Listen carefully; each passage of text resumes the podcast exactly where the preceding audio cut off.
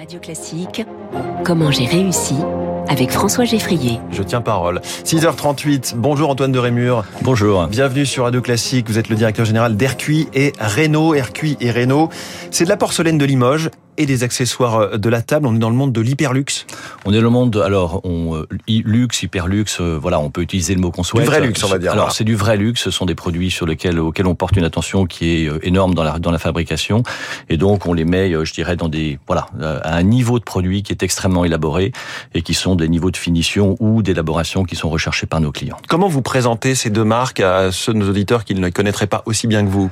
Alors, ce sont des marques qui sont centenaires, enfin, plus que centenaires pour Euh, Renault est une marque qui a été créée en 1911, euh, en 1867. Ce sont des histoires familiales dans un premier temps, ce sont des histoires de passion parce que euh, voilà derrière euh, derrière ces métiers, il y a une passion à tous les niveaux de l'entreprise. Euh, et pour terminer, ce sont des histoires de création, de créateurs. Ce sont soit des créateurs internes, soit ce sont des créateurs externes auxquels on fait appel pour développer nos produits. Euh, voilà, globalement, voilà comment je peux résumer, euh, je dirais, le monde dans lequel dans lequel nous travaillons. Et deux stratégies bien précises et aussi bien différentes pour chacune de ces marques. Non, ce sont des stratégies qui sont tout à fait similaires. Les produits sont différents puisque dans un dans un cas, on a de l'orfèvrerie qui sont des produits euh, je dirais, qui sont euh, euh, réalisés dans différents matériaux. Ça peut être, je dirais, de, du métal argenté ou de l'argent massif. on va y rajouter, je dirais, des finitions qui sont extrêmement élaborées. Notamment, effectivement, on va avoir des gravures, on va avoir, je dirais, beaucoup de beaucoup de beaucoup de types de finitions. c'est de la création, hein, c'est de la création. C'est de la création. C'est vraiment de la création.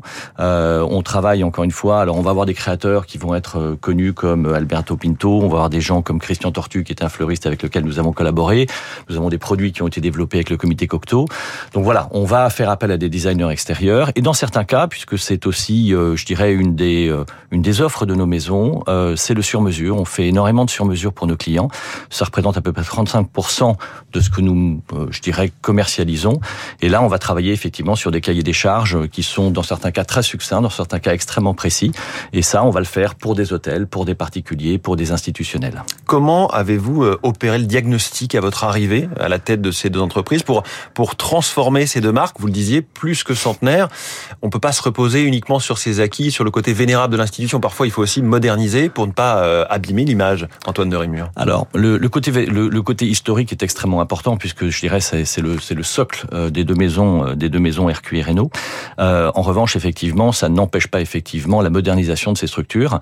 ce sont des structures qui avaient beaucoup souffert de la disparition de la liste de mariage qui était, euh, euh, je dirais, ça c'est vraiment un séisme pour tout le secteur globalement. Ah, ça a été un séisme tout ce qui est art de la table au sens large. Oui, euh, je dirais au sens large effectivement, l'ensemble de la profession a énormément, énormément souffert de cette disparition progressive de la liste de mariage qui reste anecdotique aujourd'hui comparativement à ce qu'elle était dans les années 2000. Oui, c'est-à-dire que ça existe encore, mais aujourd'hui ça, ça n'est plus qu'une que fictif. Ce sont des cagnottes exactement, qui ressemblent à des listes de mariage, mais finalement tout ça abonde un fonds et à la fin il y a un virement. C'est exactement ça. Voilà, je dirais c'est ce qu'on appelle communément le cagnotage et on est passé effectivement d'un système qui, qui avait tout son système de distribution, les grands magasins et une distribution sélective extrêmement large qui vivait autour de cette liste de mariage qui a progressivement disparu, qui a amené effectivement l'ensemble des sociétés du secteur à trouver des solutions et en l'occurrence euh, à chercher de nouveaux débouchés, en particulier sur l'international qui représente, on va dire, plus de 60, 70, voire 80% des chiffres d'affaires de nos maisons.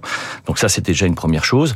Et d'autre part, d'aller chercher de nouveaux relais de croissance, notamment dans l'hôtellerie-restauration qui euh, mmh. est montée en gamme et qu'on a accompagné dans cette montée en gamme. Alors on parlait justement de vos clients euh, en parlant euh, de vos prix. Chez RQI, on trouve par exemple des, des rondes serviettes entre 100 et 150 euros, mais aussi un plat à poisson à 1500 euros, une saucière à 600 euros. Chez Renault, les assiettes peuvent coûter de quelques dizaines à quelques centaines d'euros l'unité. Qui sont vos clients? Alors nos clients, ils sont extrêmement, ils sont extrêmement variés. Euh, on va avoir euh, dans un premier temps, comme je le citais, des, des, palaces et des chefs. Voilà, on va travailler avec des chefs comme euh, par exemple Alain Ducasse, Thierry Marx. On a on travaille avec Joël Robuchon. On va travailler avec. On a fait des collaborations avec des chefs extrêmement connus comme Thomas Keller aux États-Unis, comme Anne-Sophie Pic, pour lesquels, pour ces deux derniers cas, nous avons développé des collections spécifiques. Voilà.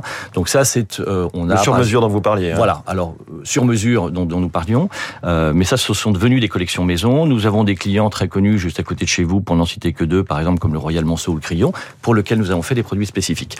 La deuxième chose, c'est que nous avons des clients qui sont des institutionnels. Donc en fait, on va équiper des lieux de résidence ou des lieux de réception dans les ambassades, dans les consulats, euh, dans des monarchies par exemple ou des républiques, un peu partout dans le monde. Et euh, pour terminer, nous avons des particuliers. Et les particuliers, c'est extrêmement varié. On va avoir des particuliers qui sont euh, qu'on ne connaît pas, euh, nous avons, je dirais, des, des personnes qui font euh, écran et qui font toutes les négociations avec nous.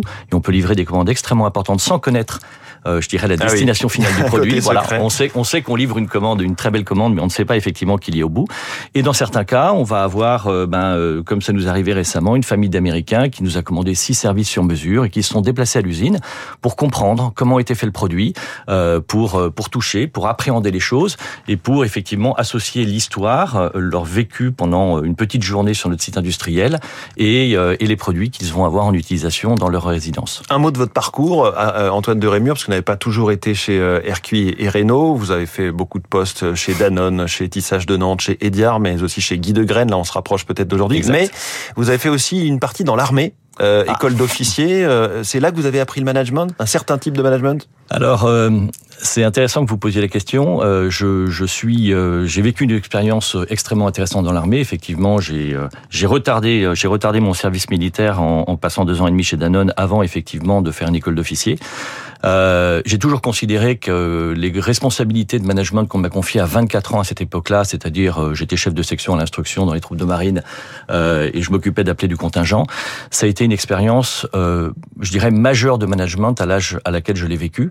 Et euh, pour, pour être très honnête, je trouve que euh, la réintégration sous différentes formes d'un service militaire pour les jeunes représenterait, surtout dans une société qui a tendance à se fragmenter, mmh. tel qu'on le constate aujourd'hui, représenterait pour moi, euh, je dirais, un, un, signal extrêmement fort et quelque chose d'extrêmement positif. Voilà, la vision euh, de la jeunesse, du management, mais aussi des arts de la table et du luxe avec vous, Antoine de Rémur. Merci beaucoup.